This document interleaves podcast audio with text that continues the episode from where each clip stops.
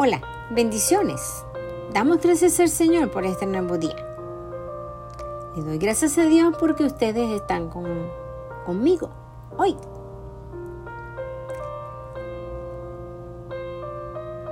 Hoy la palabra es bendecido por Dios. ¿Es real? Claro que sí. Hoy tenemos una gran bendición del cielo, estar aquí escuchando este mensaje. Todos alguna vez hemos escuchado a alguien decir, Dios me ha bendecido, y usualmente lo relacionamos con el éxito, la salud, la riqueza o un trabajo. Hasta los atletas lo dicen después de haber ganado un gran partido. Todos deseamos estar bajo la bendición del Dios Todopoderoso, completamente. El entendimiento más común de lo que significa ser bendecido por Dios es que recibimos cosas buenas de Él. Usted la ha recibido y yo también. En este sentido, podemos decir que la bendición de Dios es para todos, tanto como para los creyentes como para los no, para los no creyentes. Mateo 5:45 dice, que el Padre que está en los cielos hace salir su sol sobre malos y buenos y hace llover sobre justos e injustos. ¿Qué tal? Es la palabra de Dios.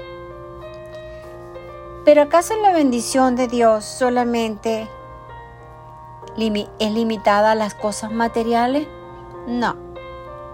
Aunque están incluidas, considerar que la bendición de Dios pertenece primordialmente a las cosas materiales tiende a, limitar de forma severa nuestro entendimiento de lo que Dios tiene en su corazón para nosotros los creyentes. Así que, ¿cuál es el significado más amplio de ser bendecido por Dios? En Gálatas 3:14 dice, deja claro que la bendición en Cristo Jesús que Dios desea que recibamos, no solo las cosas materiales, sino algo mucho más grande. Que bendición es la promesa del Espíritu Santo, que mora en usted, que mora en mí.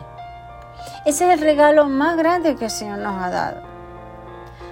Pero ¿quién es el Espíritu Santo que recibimos en este versículo? El Espíritu Santo es esa voz que nos habla constantemente, una voz audible, una voz que nos alerta, una voz que nos dice, te amamos. Es el Espíritu Santo de Dios. Porque Él mora dentro de nosotros, Él está dentro de nosotros. El aspecto material de la bendición que Dios prometió a Abraham era la buena tierra, la cual tipificaba al Cristo todo incluido, puesto, en, puesto que en Cristo finalmente es hecho realmente para nosotros como el Espíritu todo inclusivo y vivificante. La bendición del Espíritu prometida corresponde a la bendición de la tierra que fue prometida a Abraham en realidad. El Espíritu, quien es Cristo, hecho realmente en nuestra experiencia, que es la buena tierra, la fuente del abundante suministro de Dios, para que la disfrutemos. ¡Qué hermoso! Dios nos ha dado una buena tierra para disfrutarla.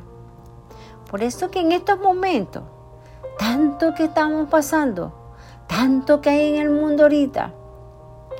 Pues entonces seamos nosotros limpiamos la tierra, limpiando la tierra con el Señor. Porque en manos de Él está la limpieza de la tierra. La limpieza del mundo entero.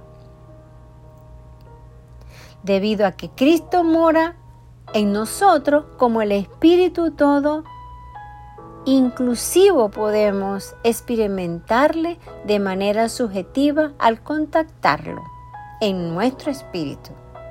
Podemos orar invocar su nombre y leer su palabra. Con tan solo volvernos a Cristo y conversar con Él durante el día, podemos disfrutarlo como nuestra rica porción y bendición. Qué lindo es Dios, qué lindo y tremendo es nuestro Padre Celestial. Ahora tenemos a esta persona maravillosa en nosotros, la bendición más grande en el universo. Es el Cristo vivificado en ti y en mí. Yo los exhorto en este día. Póngase a cuenta con el Señor. Escuche la voz del Espíritu Santo. ¿Qué le puede decir esta noche? Para que pueda empezar el día mañana en una gran bendición. Dios los bendiga. Amén.